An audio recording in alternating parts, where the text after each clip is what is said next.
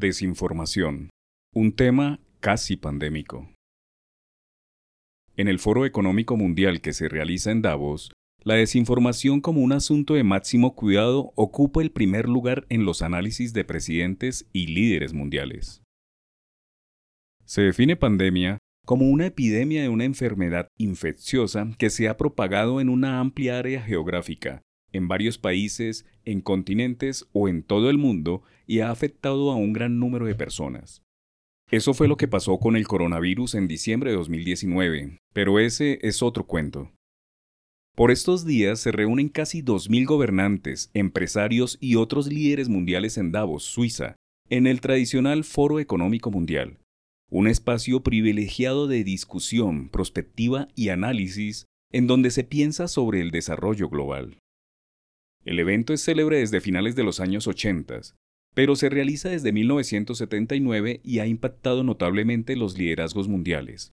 Uno de sus principales promotores fue Bill Gates y ha aportado al debate mundial temas muy novedosos, tales como el calentamiento, la sostenibilidad, la equidad de género y puso en el tablero la llamada Cuarta Revolución Industrial.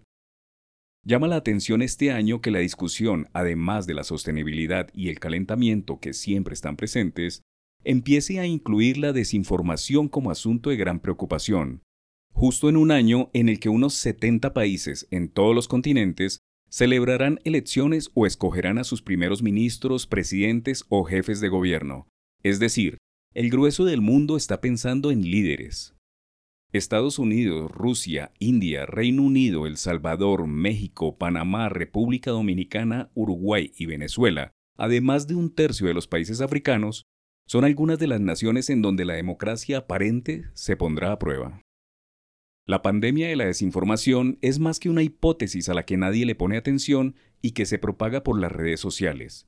El consumo de información no verificada, cargada de intencionalidad, mentirosa, comercial o manipuladora, está presente cada segundo a través de millones de micromensajes a través de WhatsApp, Instagram, TikTok, YouTube, Facebook o cualquier otra red social que aparezca.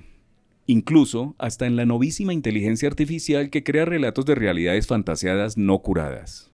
Esta vez, el tradicional Foro Económico Mundial, WEF, identifica la desinformación como la principal amenaza para el mundo en los próximos dos años, con base en su Global Race Report de 2024, un asunto de gran importancia para un país como Colombia, en donde el efecto Twitter en la manera de hacer política y graduar conceptos y realidades es cada vez más influyente.